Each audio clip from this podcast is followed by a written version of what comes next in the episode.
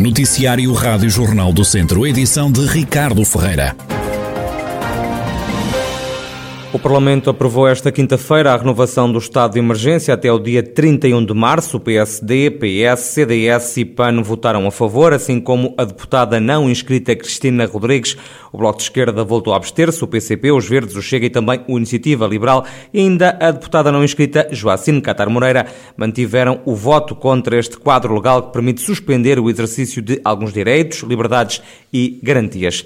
Os chamados negócios da noite estão fechados há um ano, em declarações à Rádio Jornal do Centro, Olavo Souza, dono do grupo NB, com vários espaços de diversão noturna em Viseu, confessa que teve de chegar a um acordo com os funcionários para que fosse possível manter em aberto a possibilidade de voltar a abrir o negócio eu recorria muito em termos de obra outsourcing e, portanto, foi relativamente simples deixar de recorrer ao outsourcing. Nos casos em que a mão de obra era própria, cheguei a um entendimento com os meus funcionários logo em março, porque eu vi logo que isto era para demorar e chegámos a um acordo em que rescindimos os contratos, eles estão abrangidos pelo Fundo de Desemprego, quando retomarmos a atividade. Então, depois, obviamente, grande parte deles regressarão, se assim for a vontade deles, como é evidente. Nessa situação devem ter entrado cerca de 30 funcionários, mais ou menos. Estão em stand-by, entre aspas, se reabrir virem, podem voltar. Exatamente, caso de outsourcing, isso se calhar corresponderia para aí mais a 40 ou 50.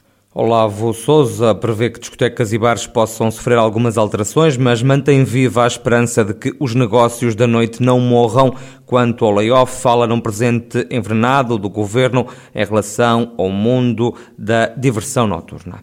Numa altura em que se fala em desconfinar, os cabeleireiros esperam poder reabrir os negócios logo na primeira fase de desconfinamento. José António, cabeleireiro em Viseu, acredita que os espaços têm todas as condições para reabrir e diz sentir-se injustiçado relativamente a outros negócios que se mantiveram de portas abertas até agora os cabeleireiros de rua ou aqueles que estão, eh, portanto, um bocadinho no comércio local, eu penso que sempre tiveram condições, porque nós se compararmos, acho que até há uma injustiça grande em relação a alguns serviços. Por exemplo, é capaz de estar aberto um pedologista e não está aberto um cabeleireiro. Mas nós, os cabeleireiros, sempre tivemos os cuidados eh, eh, normais de higiene, até porque é uma obrigatoriedade nossa, desde sempre, mesmo não estando eh, regulamentada hoje em dia a nossa profissão, mas é obrigatório termos um plano de higienização de tudo e de, de, de todo o nosso serviço, por isso sempre estivemos preparados. E a maior parte dos meus colegas acha uma injustiça, como eu, muito grande e nós nunca entendemos porque o fechar. O empresário defende que há muitos cabeleireiros que não vão reabrir se os negócios não puderem voltar a abrir já nesta primeira fase do desconfinamento. José António Amaral teme que continuem os casos de cabeleireiros que prestam serviços na clandestinidade. Também o setor da cultura aguarda com expectativa para perceber quando pode voltar a abrir portas. José Rui Martins, da Acerte de Tondela, pede que sejam tomadas medidas para que o setor possa ser reativado. Eu acho que tem que ser, tal como noutros setores, analisadas as condições existentes, não é? E as necessidades que há de acautelamento e, ao mesmo tempo, pensar na cultura como noutros setores. Já começa, ou pelo menos há indícios de que vai haver já um serviço ao postigo, não é? Eu acho que nós estamos a aguardar qual é a medida do postigo que se abre para a cultura. Nós, tal como outros setores, vamos aproveitar as condições que forem implementadas a cada para nos redescobrirmos para atuar dentro dessas condições. Agora, como é óbvio, entendemos que a cultura deve estar em cima da mesa a vontade de continuar a trabalhar, diz José Rui Martins da Acerte, vai fazer o setor da cultura continuar a cumprir todas as regras de segurança. Em Castro Daire, devido à pandemia, o Teatro do Monte Moro teve que adiar a estreia de três novas criações. Em declarações à Rádio Jornal do Centro, Eduardo Correia, dirigente da companhia, fala em muitos contratempos consequências foram gravíssimas. Falando aqui do Teatro de Moura e pela particularidade de ser uma companhia que vive muito daquilo que é itinerância, uma companhia que passa parte do ano em digressão e com todas estas limitações e estes cancelamentos, obviamente que trouxe muitos contratempos à, à companhia, mas também pela execução dos projetos que estavam previstos, alguns que ficaram, um deles inclusive faltou mesmo só fazer a estreia, todo, e ainda por cima com projetos com uma vertente comunitária muito vincada, onde toda a expectativa, todo aquele entusiasmo quantas peças, quantos espetáculos é que tiveram que ser adiados? Deixámos de fazer três novas criações, quer dizer, elas ficaram suspensas. Estamos a pensar em retomá-las este ano e, e concretizá-las. Eduardo Correia, do Teatro do Montemuro de Castro Daire, defende que a companhia tem todas as condições para retomar a atividade com segurança para quem faz e para quem assiste aos espetáculos teatrais. Os lares de idosos estão prontos também para voltar a receber visitas, agora que os casos de Covid-19 baixaram e a vacinação já decorreu na esmagadora maioria das instituições, segundo José Costa, ele que é o presidente da União Distrital de Viseu das instituições particulares de solidariedade social, os lares só esperam agora a luz verde do governo para voltar a reabrir. As visitas aos lares não sabemos a data em que isso vai poder acontecer. No entanto, eh, todos os lares estão já com as situações eh, preparadas, têm as condições físicas que prepararam para poder receber as visitas sem qualquer problema em relação, portanto, a qualquer contágio. Portanto, os lares estão preparados para, em qualquer momento, eh, poderem, portanto, aceitar as visitas, desde que haja autorização da Direção-Geral de Saúde, eh, os lares estão prontos para isso. Idosos e famílias estão desejosos por voltarem a estar juntos. O presidente da Câmara de Viseu continua internado nos cuidados intensivos do Hospital da cidade devido à Covid-19. Segundo informações do município, Almeida Henriques mantém-se estável face ao dia de ontem, ou seja, sem alterações do quadro clínico verificado na quarta-feira. O autarca está internado, mas são muitas as mensagens de apoio que está a receber. João Paulo Gouveia, presidente da Conselhia do PSD de Viseu e também vereador no município, mostra-se preocupado com Almeida Henriques, que diz vai sair rapidamente desta situação porque é um lutador.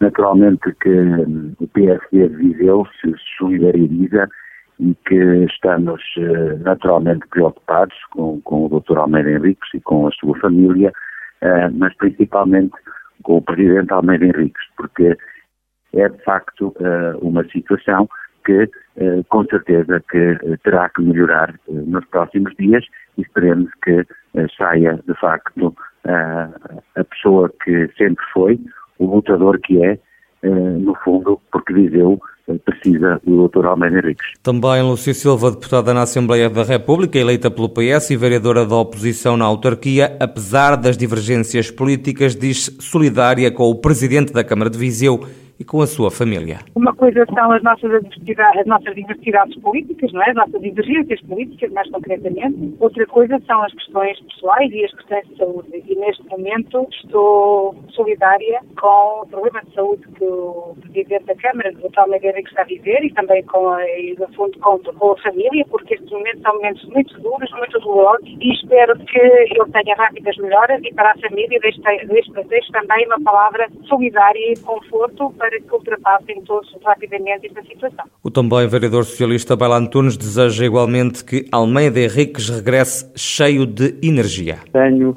diversas dissonâncias, altercações por vezes com o senhor Presidente da Câmara, o Dr. Almeida Henriques. Mas, na verdade, e só podia ser, é uma pessoa que eu estimo, uma pessoa que considero que à sua maneira, à sua maneira tenta fazer o melhor para Viseu e para os vizinhenses, e, portanto, publicamente, eu digo de coração, eh, com o coração cheio, eu quero que o, o cidadão Almeida Henriques, pessoa pela qual eu tenho muita estima, que passe rapidamente, que venha cheia de energia para nós termos as nossas entre aspas, discussões por Viseu, porque somos os dois pessoas muito que gostam muito de Viseu que tentamos fazer o melhor por Viseu. Algumas das palavras de força para Almeida Henriques, o presidente da Câmara de Viseu, que está internado no hospital da cidade nos cuidados intensivos devido à Covid-19. O autarca está intubado e ventilado. Estão a diminuir os nascimentos de bebés no distrito, num cenário que acontece também em todo o país. Mariana Rebelo Silva. Nos dois primeiros meses do ano nasceram 274 crianças na região, menos 79 do que em período homólogo do ano passado. Os números são revelados pelo Instituto Nacional de Saúde Dr. Ricardo Jorge através dos dados do teste do pezinho. 2021 está a ser o ano dos últimos cinco com menos recém-nascidos no distrito. Entre os meses de janeiro e fevereiro de 2020 nasceram 353 bebés em 2019, no mesmo período, 397, em 2018, 329 e nos primeiros dois meses de 2017 registaram-se 354 nascimentos de crianças. Segundo o Instituto, a quebra dos nascimentos nos dois primeiros meses deste ano verifica-se em todo o país. Na região e quando comparado com Viseu, só os distritos vizinhos de Coimbra e Aveiro contaram com mais nascimentos. Guarda e Vila Real registaram menos. A Guarda tem três vezes menos recém-nascidos do que em Viseu e Vila Real tem duas vezes menos bebés. O distrito de Lisboa foi neste arranque de 2021 o que rastreou mais mais nascimentos em Portugal, seguido do Porto e Braga. Com menos bebés, aparecem Bragança, Porto Alegre e a Guarda. A jornalista Mariana Rebelo Silva com os dados dos nascimentos de bebés na região e também no país neste arranque do ano de 2021. Cristiano Pereira, atleta da Casa do Povo de Mangualde, conquistou a medalha de bronze na prova dos 1500 metros no Europeu de Atletismo para Deficiência Intelectual, que está a decorrer em Nantes, em França, até domingo. O atleta da Casa do Povo de Mangualde completou a prova em 4 minutos, 5 segundos e 13 centésimos de segundo. Cristiano Pereira volta a competir já no sábado, onde vai disputar a prova dos 3 mil metros. E o treinador do Tondela, Paco Estará, admitiu esta quinta-feira que, embora seja muito difícil, a equipa vai procurar ser a primeira a derrotar o Sporting esta temporada.